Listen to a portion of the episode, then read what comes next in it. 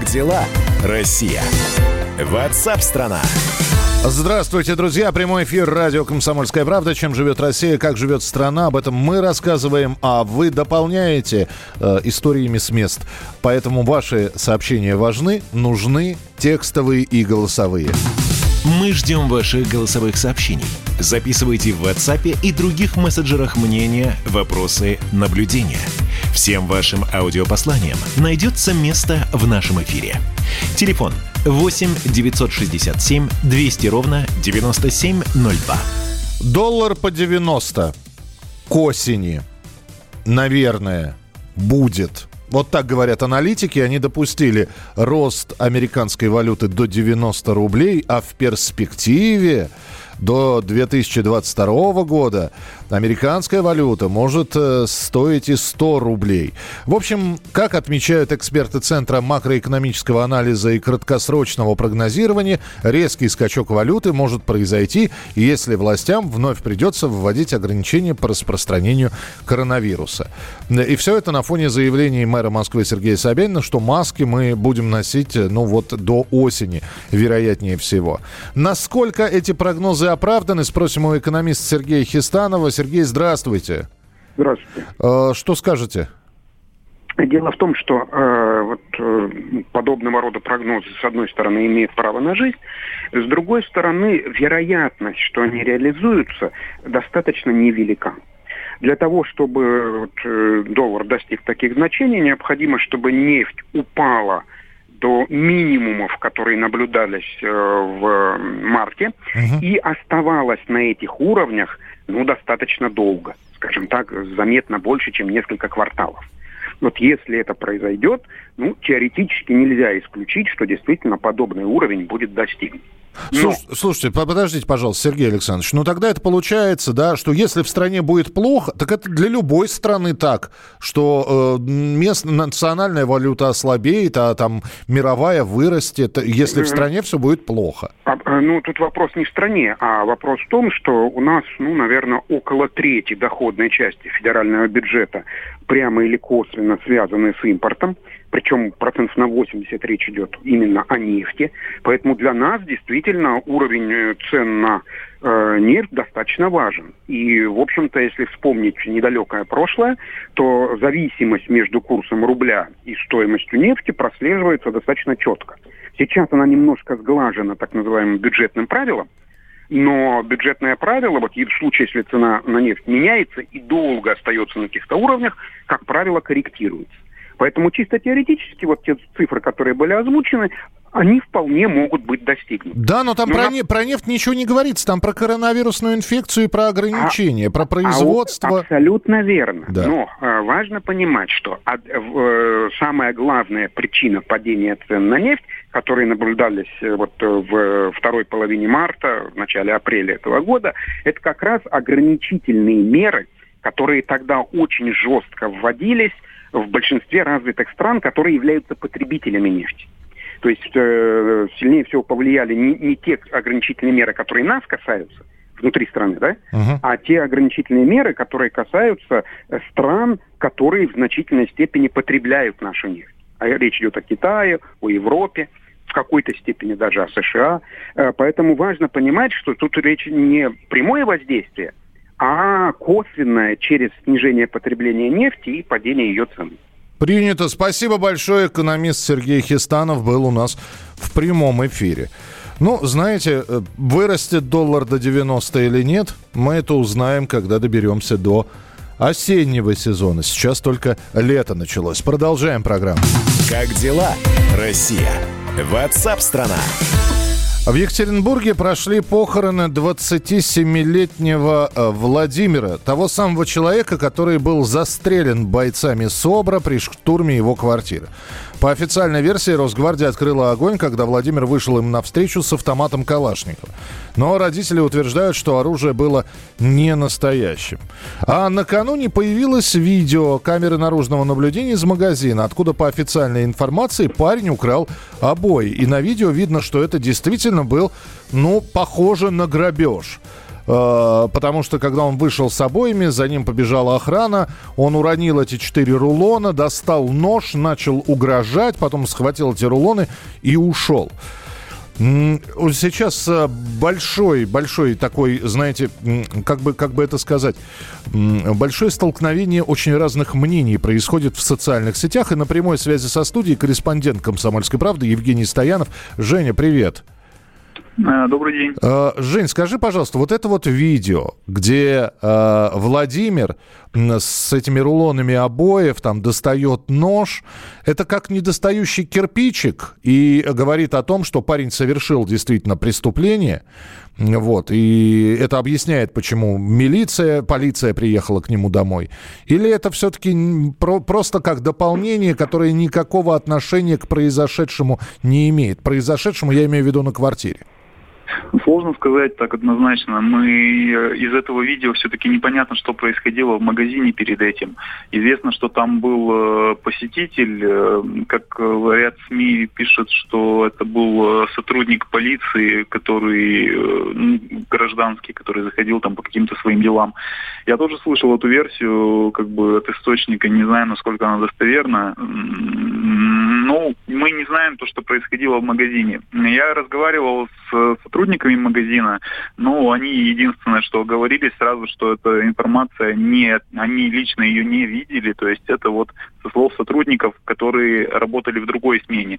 А, кстати, та смена, у которой все вот это происходило на глазах, э, девушка, она сейчас на больничном, а теперь находятся грузчик там и второй сотрудник, охранник. Они сейчас в отпуске. Говорят, что девушка подошла вот к Владимиру Тушанкову, он там а, ходил вдоль стеллажей с обоями. Он себя повел очень неадекватно, ударил ее локтем а, в область шеи, э, причем ударил так сильно, что она упала, но он такой довольно крупный мужчина. Э, она подняла крик, на этот крик вышел вот из подсобки, э, получается, рабочий, кладовщик там, грузчик, э, э, увидел это случайный посетитель, вот этот, который был в магазине, ну и охранник там подключился. То есть, но этого, опять же, на том видео опубликованном, этого всего не видно. Ну, не знаю, вроде бы оснований не доверять, конечно, сотрудникам магазина нет. Угу. А, скажи мне, пожалуйста, вот сегодня состоятся похороны, и дело закрыто, или все-таки эта история будет иметь какое-то продолжение? Нет, э, вот, во-первых, нам рассказали родители, у нас сейчас на похоронах как раз корреспондент был, они вот только-только завершились. Во-первых, э, они сказали, что из Москвы едет какая-то группа следователей, которые ну вот, видимо, будут помогать нашим как-то следователям устанавливать точные причины произошедшего трагедии, вот этой, проверять действия СОБРа. А, во-вторых, э, мама получила справку о смерти, и она не совсем согласна с э, заключением, которое в этой экспертизе говорится медицинской. Там написано, что он скончался от огнестрельного ранения и других уточненных травм. Э, ну вот что такое уточненные травмы до конца непонятно, uh-huh. если я, конечно, правильно понимаю эту формулировку. Ну, мама вообще там много с чем не согласна. Она, например, не согласна с тем, что, по ее словам, обыск квартиры проводился без них. И не было э, в этот момент даже понятых. То есть как только произошло вот это вот, э, то, что произошло, они, полиция увезла родителей на допрос обоих. В этот момент в квартире проводился обыск по словам мамы, причем а, вот Росгвардия в своем официальном комментарии утверждает, что был направлен автомат Калашникова, хотя это тоже, ну, как бы довольно странный комментарий, потому что это сказал центральный аппарат Росгвардии, в комментариях местного аппарата Росгвардии уже вроде бы другая версия была, там предмет похожий на автомат. Ну и мама говорит, что вот это вот самое ружье для стрейкбола, не ружье-автомат, который выглядит как автомат Калашникова, что он э, лежал в упаковке, что якобы после штурма он был в упаковке. Э, его изъяла полиция, собственно, после обыска. Ну, она утверждает, что так. Но, опять же, мамы самой в квартире в этот момент не было, там был отец. Но с отцом я разговаривал тоже на следующий день после произошедшего. Да, и ты рассказывал, да. Было. Слушай, ну, да. опять же, ну, довольно странно, если э, открывать огонь по человеку, у которого в руках ничего нет. И, насколько я знаю, полицейские-то как раз говорят, что о, увидев у мужчины в руках нечто похожее на оружие, причем направленное на них, собровцы и открыли огонь. Ну, действительно, версий много, до конца непонятно. Непонятно, что за это отверстие на двери внешней стороны, которые похожи на пулевые. А их там а, то ли три, то ли четыре. Э, вопросов много. Непонятно, как они все-таки до конца вошли в квартиру. Ну, видимо, все-таки открыли ключом мамы. Мне просто Сама... интересно, насколько да. нужно было вызывать СОБР? Специальный отряд э, реаги... быстрого реагирования. То есть, ну, казалось бы, магазинный воришка. Вот меня единственное это смущает. Это, э, это всех на самом деле смущает, но действительно непонятно. Но они квалифицировали его действия как разбойное нападение, uh-huh. ну, то есть вот, хищение с применением ножа, оружия. То есть, э, ну да, это уже такая категория более суровая. Поэтому вот, видимо, я тоже не могу на этот вопрос ответить. Ну я тогда, знаю, Жень, почему. давай мы будем следить за этой историей. Я чувствую, что похоронами э, Владимира все не закончится.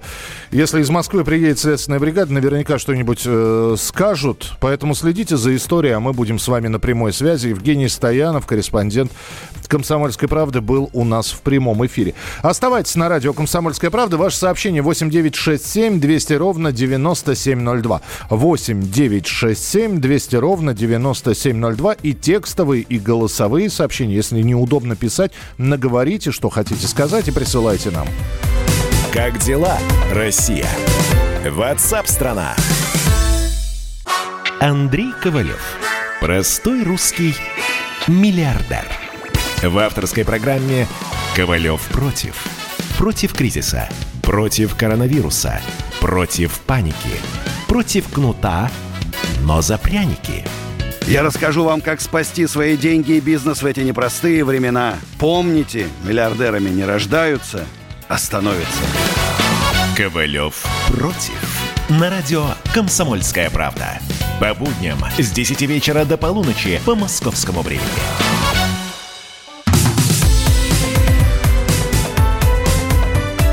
Как дела, Россия?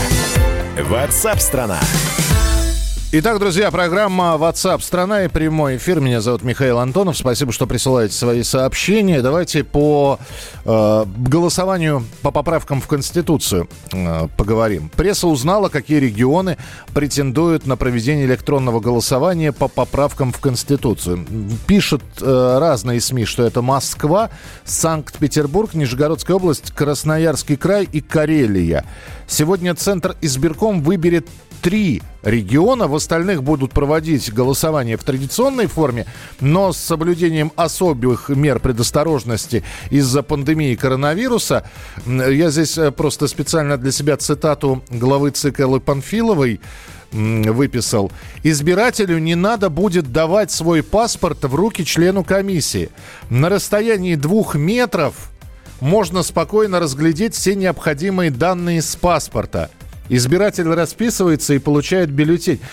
Ну, я чувствую, что все это будет похоже на проверку зрения в армии или там в кабинете окулиста. Но э, в любом случае 1 июля все это должно состояться, а член рабочей группы по поправкам э, депутат Павел Крашенинников в эксклюзивном интервью журналисту радио «Комсомольская правда» Александру Гамову признался, что пойдет на голосование, но любимые поправки у него нет. Голосовать я буду как гражданин, который в соответствии с законом имеет такое право. С учетом, конечно, и всего того, что у меня в жизни есть, опыта и так далее, я, конечно, понимаю, что это нужно, важно, необходимо. Но в первую очередь это, конечно, гражданский долг. Ну, для меня лично, да. Ну, здесь, мне кажется, общество дозрело для того, чтобы вот такой инструмент, как инструмент правового регулирования, все-таки был, ну, более современный, более безопасный, более социальный. И мне кажется, вот я бы на это на все вместе обратил внимание. Ценность целостности. Комсомольская правда готовит специальный проект о Конституции России. И на прямой связи со студией журналист Комсомольской правды Александр Гамов. Александр Петрович, приветствую. А, всем привет. Миш, можно сразу замечание одно, да? Ты вот э, уже сказал, что там в пяти городах, в том числе и в Москве, будет электронное голосование. Нет, я, вот. сказ, я сказал, что СМИ пишут об этом. Вот, а, ну ты, ты правильно все сказал, просто одно уточнение. Электронное голосование традиционного голосования не исключает. То Конечно. Если, да, если ЦИК, э, значит, э, решит, что в Москве там еще будет, наверное, все-таки не пять, а я думаю, еще два города, и если там решат, э, значит, что будет электронно, это все равно будут, будут по месту жительства работать избирательные участки. Любой, ну да, просто у людей появится вариативность такая. Вот. И э, по поводу того, что два метра, ну, будут люди в масках, поэтому, ну, в чем будем высчитывать? Ну, может быть, там кому-то метр и 20 сантиметров достаточно будет для того, чтобы разглядеть. Александр Петрович, дорогой, я процитировал Эллу Панфилову. Ничего от Понял. себя не давай. Ничего не, вообще. А я просто... Да. Я, я, ну, я просто не интервью сделал, да, вот как раз ты сказал о проекте. Э, сегодня вот я с некоторыми э, своими героями и спикерами разговаривал. Они говорят, что ты, что вы там за мощный такой проект «Комсомолка», значит, э, издает. Я сказал, что мы все уже подготовили, все издали, да? Ты это имеешь в виду? Я, я пытаюсь понять, а что мы подготовили, что мы издали, и когда это окажется знаешь, на, на руках у потребителей? Ты знаешь, я думаю, что на руках у потребителей это уже есть, потому что в среду э, это вышло в качестве вкладки э, в нашей газете. И э, как отдельное издание, как приложение, как спецвыпуск комсомолки распространяется. Там, значит, 16 полос формата А3. Вот я сейчас листаю, просто классная совершенно газета в газете, да, и прежде всего мне нравятся крупные заголовки, оформление и очень тщательная такая верстка. Видимо, это э, может ну, где-то ну, больше недели. Если обычно ежедневную газету мы, ты знаешь, делаем там, ну, день, два, три от силы, то это больше недели, может, даже полторы готовили. И здесь очень, очень, очень классно все сверстано. Но из материалов ничего, что я с, своего материала начну, да, да, да? На, надо уже Ой, хоть э, то, что верстка там шикарная, в этом сомни, я не сомневаюсь. Что внутри-то? Внутри. О чем пишут, да. Вот. Внутри э, подробнейшая инструкция с картинками, со стрелками, э, значит, как люди будут голосовать. Это есть и э, в моем интервью с Эллой Александром Панфиловой. Вот, буквально, ну, все расписано. Это э, на 16 странице схемы. Я, ну, я, я не знаю, просто я думаю, что очень многие, если не получили, то в ближайшие часы, дни получат этот спецвыпуск э, увидят у себя в почтовых ящиках или где-то э, вот у нас в подъезде, например, здесь вот э, э, часто газеты кладут просто на столик. И это будет бесплатно, кстати. Угу. Вот. И э, тиражи, ну, э, между нами, да, у нас же все свои сейчас в эфире я могу сказать, что там тираж несколько миллионов. Таких тиражей еще не было. Александр Петрович, того, чтобы... народ, хо... да, народ хочет знать, можно да. ли в этом приложению взять и прочитать, какие поправки, что меняется, что... Вот все-таки 16, как, как вы сказали, полос, да? То есть будет ли лю... человек понимать, Конечно. ознакомившись с этим материалом, зачем Конечно. он пойдет на избирательный участок? Нет, Миша, ну вот ты наш такой странный вопрос задаешь. Почему? Потому что мы, мы об этом и телевидение, и все, значит, СМИ вот, ну, как, как минимум месяц, а то и два, а то и три, мы об этом подробно пишем. Вот, естественно, и здесь тоже все это есть. Но главная вот наша задача, вот задача тех, кто, вот, на, например, значит, поправки, здесь вот я еще один материал делал, ничего, что я свои, э, э, Леонид Рошаль, он э, говорит о поправках, которые э, по медицинской части. Вот. И, конечно, про, прочитав Рошаля, э, он с удовольствием, кстати, согласился вот участвовать в этом проекте. Люди узнают, какие у нас поправки. А мое интервью с Александром Панфиловой, оно в основном посвящено механизму. Вот как все это будет. Вот человек надел маску, надел перчатки, э, шарфик, вышел из подъезда и пошел, допустим, на свой традиционный избирательный участок. Вот там полностью вот написано, кто его встретит, в белом халате, Э, волонтер или член участковой избирательной комиссии, и э, куда он пойдет, и как, он, как все это будет, и как будут кабинки устроены. Там не обязательно, что, ну, никто не сможет, Миш, посмотреть, вот подсмотреть. Это, это важно, вот. это очень важно. Да, да, это очень, это очень важно, потому что вход будет обычно кабинки там такие вот, э, значит, простынки висят, человек берет. То есть не, не, они будут развернуты э, входом, что ли, к стенке, что ли. Вот там стрелочки будут специальные. Ну, то есть, вот я, например, если бы я был пассивный избиратель бы, да, вот честно э, всем скажу, я бы пошел бы на это голосование, но сейчас не, не, мы ничего не, не, не избираем, вот, мы голосуем. Я пошел это, на это голосование только, только лишь из любопытства, как, как это вот в России все это, потому что, ну, мы видели кадры, как в Южной Корее там э, протирали руки там, и так далее. А здесь, ну, что там за индивидуальная ручка, как это паспорт, как это, как тебе все это дело дадут на память. Да, конечно, Саш, потом можно будет внукам рассказывать. Я голосовал в эпоху самоизоляции просто. Я, конечно, это, конечно. Это... Вот.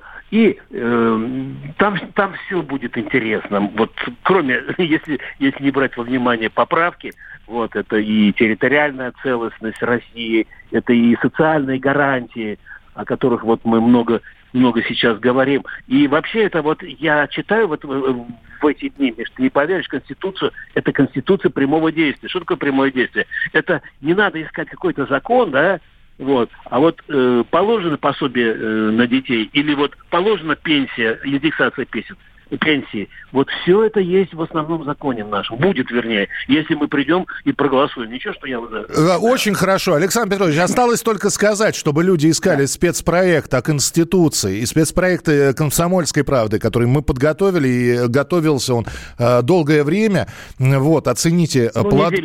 Плоды наших... Это называется долгое время э, по нашим меркам. Оцените плоды наших трудов, э, э трудов журналистов издательского дома газет «Комсомольская «Комсомольская правда». Александр Гамов был у нас в прямом эфире. Оставайтесь с нами. Продолжение через несколько минут.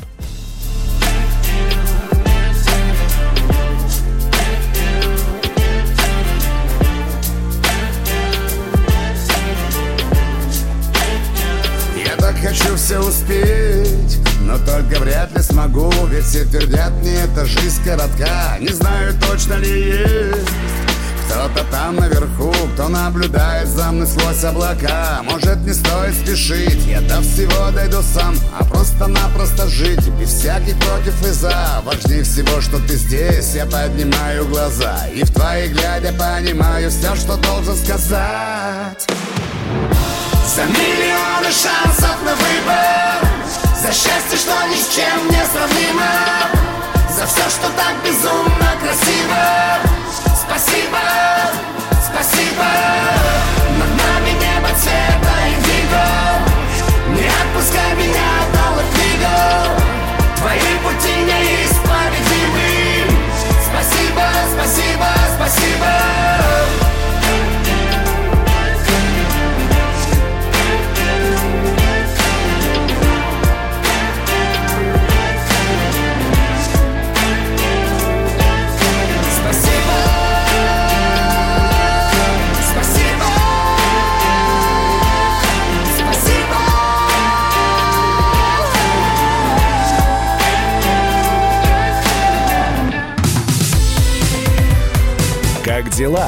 Россия? Ватсап-страна! Георгий Бофт. Политолог, журналист, магистр Колумбийского университета, обладатель премии «Золотое перо России» и ведущий радио «Комсомольская правда». Авторскую программу Георгия Георгиевича «Бофт знает». Слушайте каждый четверг в 17.00 по московскому времени. А что такое деньги по сравнению с большой геополитикой? Мы денег тут не считаем.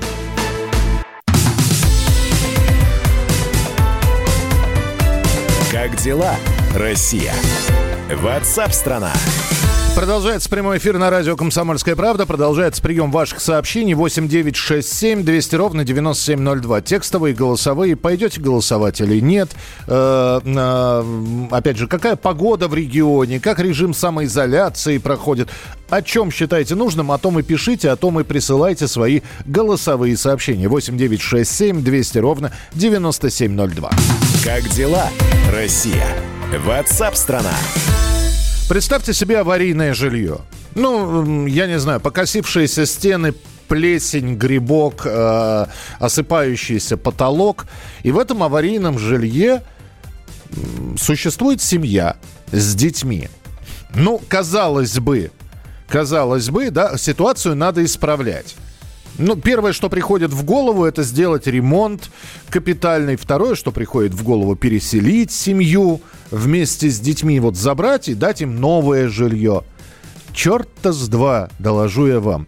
Из-за аварийного потолка у родителей отобрали четырех детей. И видеокадры того, как органы опеки изымают малышей, облетели уже всю страну, весь интернет. Сотрудники социальной защиты приходят в дом и забирают детей. Причем не просто так, у них документ, а этот документ не что иное, как постановление главы района – и там написано, проживание детей в семье опасно для жизни, жилье аварийное, есть риск, что обрусит, обрушится крыша. То есть, а, давайте мы обезопасим детей. Пусть рушится крыша на голову родителей, а детей мы заберем из семьи. Что происходит вообще? Собственно, э, собственно говоря, хотелось бы спросить, кто, кто поставил подпись под этим документом, каким местом думали. Специальный корреспондент «Комсомольской правды» Дина Карпицкая выясняла подробности этого скандала. Дорогая редакция. Дин, я все красочно описал, я надеюсь, да? Да. Привет. Слушай, а я все, мне уже неудобно. Я выхожу в эфир, у меня все веселее, веселее истории. Ну, у тебя, да, у тебя пла- планида такая. Жизни нашей России, да. Вот так вот все и есть. Как бы мы тоже журналисты не можем мимо проходить так, такого беспредела. Ты красочно все описал, ну, кроме того, что, в принципе, дом там сильно э, не был там облупляющимся, черные стены, там, в принципе, все нормально. Ну, такой деревенский быт, не евроремонт. Ну, вот этот несчастный потолок, значит, не давал покоя сначала родителям, угу. которые... Ну, давайте сначала начну, что этот дом был куплен еще два года назад на деньги от материнского капитала. Так. Поселок Тюльпанный, недалеко от города Орск, это Сибирь. А, мама, значит, машинистка с завода Орского, папа э, частный предприниматель такой мелкий, берет какие-то заказы, там починка холодильников, какие-то прокладки труб, в общем, что придется. Естественно, что э, период самоизоляции вообще заказов не очень много если, если они вообще есть. Ну, в общем, живет скромная семья в деревне, в доме куплен материнский капитал. Как они так смотрели, что купили дом аварийный, вот с этой крышей в одном месте, там балка прогнила, и действительно уже так провисал потолок. Угу. Они стали писать во все инстанции, сами родители, просьбу помочь, помогите нам чинить крышу. Ах, это они сами на свою голову накликали. Да, сами угу. на свою голову просили помощи, получили помощь. Угу. А, ну, есть региональный мат-капитал, который они хотели получить, эту крышу починить, им его не дали, потому что не положено, положено на расширение жилплощади а на ремонт нет. Еще как-то писали они президенту, губернатору, в общем, свою писанину они так всех достали, что на них обратил внимание органы опеки, решили детей у них забрать. Но Вообще эта история не редкость. Я очень много пишу и знаю таких историй, когда забирают там дом сгорел, вместо помощи детей, давайте мы пока ваших придержим, вы дом себя отстроите, может быть, заберете, там работы потеряли, семьи. Ага, а то, видишь, грамотная ошибка, пиш, пишут они, да, жалуются. Да. Ну, у нас а есть вот выход. Нагленькие. Нагленькие, да. А если помнишь история про семью Лапшиных в Вологодской области, которые просто э, бросили свой дом, собрали детей, козу в машину загрузили и уехали вообще в далекую Карелию, спасаясь от органов опеки, которые также хотели детей забрать за бедность, за то, что у них ремонт не такой в доме, за то, что там еды не так, как они считают, много. А семья, в принципе, хорошая оказалась, и она в Карелии прижилась, им там всем миром помогли в деревне, выдали заброшенный дом по принципу почтальона Печкина, да, вот Простоквашинскому. И они там прекрасно прижились и выиграли все суды, дети остались у них. Ну вот, э, вот эта семья из Тюмени, э, Оренбургской области, Алена и Николай, они сейчас, конечно, в полном раздрае, потому что четверо детей оказались в детском доме. А так и все, и, и, они до сих пор в детском доме, то есть несмотря на всю. Это, да, это произошло всего-то 25 мая, да, еще могли не успе... ну, не оформлять все эти документы, не принимать решения судов, вот эти тяжеловесные акты, которые сложно отменять. В принципе, разобравшись, да, вернуть детей. Но нет. Дети до сих пор в детском доме. На маму в День защиты детей выписали постановление о неподчинении властям то есть полиции. Вы можете посмотреть, у нас на сайте есть видео, как задерживали детей. Это, конечно, вот это самое возмутительное, потому что после этого видео можно вообще не рассказывать, что там в семье не так. Потому что вот те действия, которые делали сотрудники органов опеки и полиции, они ну, никак не ассоциируются с защитой заботой, опекой, как они себя называют. Там просто было жесткое месиво, когда детей выдирали из рук, угу. коляску с младенцем двухмесячным полицейский вот так вот отталкивал не знаю, может, он не заметил, что там ребенок лежит, но выглядело все ужасно. Маму повалили на пол, руки ей в наручники заковали. Слушай, какой-то параллельный мир. Просто параллельный мир. Ее. Скажи мне, пожалуйста, 5... да, скажи мне, пожалуйста, да. на данный момент вот что? То есть в каком, в каком сейчас э, процессе вот эта вот вся история? Там э, родители пытаются вернуть своих детей, это понятно, да? Что власти-то говорят? Да власти настаивают на своем. То есть как, там вот есть органы опеки и попечительства, которые говорят, нет, мы уже ее предупреждали, мы говорили, значит, она могла предпринять меры. А, уполномоченная по правам детей вмешалась, а, Анна Кузнецова в эту историю отправила. Ну, в каждом регионе есть филиал, да, uh-huh. аппарата уполномоченных. Они там были, семью не, не застали, но посмотрели документы и сделали выводы, что э, меры были приняты слишком строгие к этой семье. Так. И вот, не знаю, слышали вы или нет, что Анна Кузнецова даже заявила и с президентом обсуждала 1 июня, они там общались, у них была традиционная встреча, в этот раз по Зуму, о том, что органы опеки пора уже реформировать, вообще разгонять. Да, но сегодня... История, да, но сегодня четвертое число, и дети по-прежнему находятся в оторванными от родителей. И это по -по потом говорим о том, что давайте поддерживать многодетные семьи. Где? Давайте рожайте детей. Давайте да. рожайте детей. Ёшкин кот. За, чтоб потом из-за прогнившей балки пришли и у вас детей отняли. Дин, а твой материал есть уже на сайте? Он уже есть, да, все. там все, все подробно. Кстати, хотела добавить, что уже в историю тут, конечно, она облетела всю Россию, и один популярный блогер насколько я поняла, жених э, Бузовой даже сказал, что он купит родителям этим новый дом, если дело только в этом. То есть уже тут э, там много общественников поднялось. Я предлагаю, да, ремонт, предлагаю отправить всех на сайт «Комсомольской правды». Вот там более подробная информация есть в статье Дины Карпицкой. Дина была с нами в прямом эфире. Спасибо большое. Встретимся в начале следующего часа, но далеко не уходите. Впереди вас э, ждет интересная, во-первых, рубрика, а во-вторых, и полезная информация. Остановлены чемпионаты. Опустили трибуны. Закрываются спортивные клубы. Футболистам урезали зарплаты. Фанаты мусолят бытовые скандалы. Что будет с профессиональным спортом после пандемии? Радио «Комсомольская правда» представляет «Спорт без короны» с Константином Тереховым. Каждую неделю в прямом эфире первые лица большого спорта, звезды и представители власти. Слушайте по пятницам в 14.00 по Москве. Спорт без короны. На радио «Комсомольская правда».